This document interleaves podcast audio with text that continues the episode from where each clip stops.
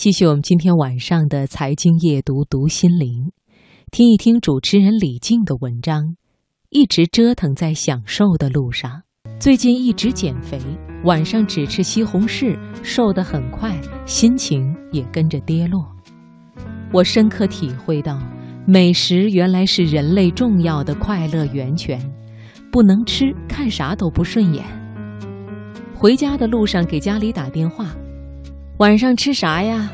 西红柿还是黄瓜？选哪个呀？算了，选哪个都一样没劲。去年美丽俏佳人出了一本健康减肥书，让我写推荐语。我说我还没开始享受，我还折腾在享受的路上。我的闺蜜那英、梁静、蒋雯丽，我们四个曾经有一个减肥群。每天饿得不行，却都在群里鼓励对方不能吃饭。每天晚饭时，我们都会准时在群里出现，讨论最新减肥法，交流跑步公里数，互相激励。这样大概坚持了三个星期。忽然有一天，晚饭时间大家都没人说话，后来才知道，大家都偷偷吃饭了。减肥群惨淡收场，从此寂静。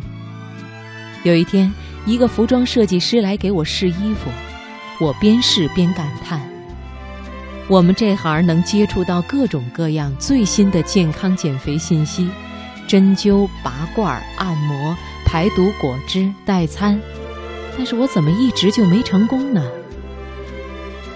一旁的设计师助理姑娘说：“静姐，我一周瘦了七斤。”我问：“你咋瘦的？”姑娘有点不好意思地说：“上次来量尺寸，听到您说正在减肥的方法，我就偷偷记住回去照做了，然后就瘦了。”我很郁闷，接着领悟到，原来我的减肥就是一直在尝试，一直在失败，一直在继续。我猜好多女性都跟我一样。无奈的日复一日的在与体重抗争着。去年有一次我在机场被记者拍，新闻标题就是“李静机场现身素颜疑似怀孕”。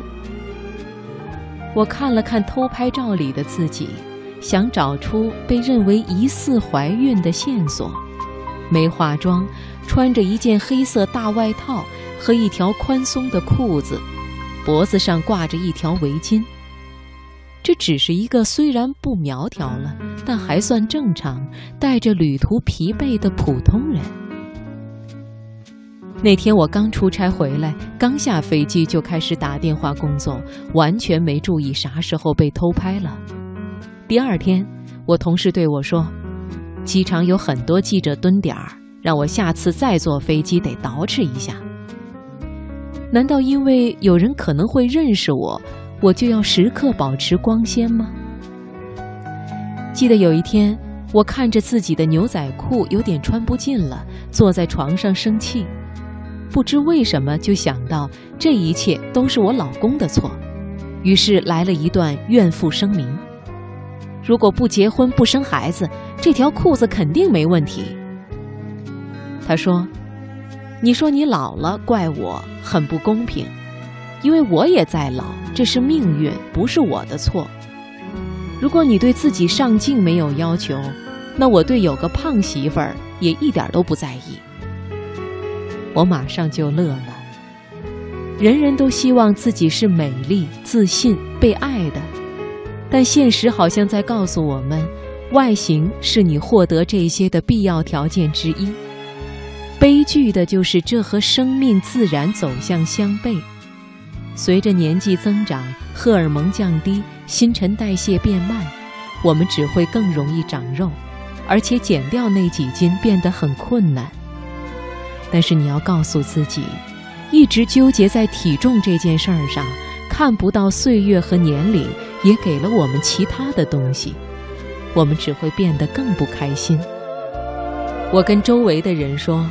我还是要继续减肥，不只是因为我的职业要上镜，或者是因为别人说了什么，而是因为瘦会让自己心情好，感觉更轻盈、更有自信，更爱买衣服捯饬自己，生活很美好，选择更多样。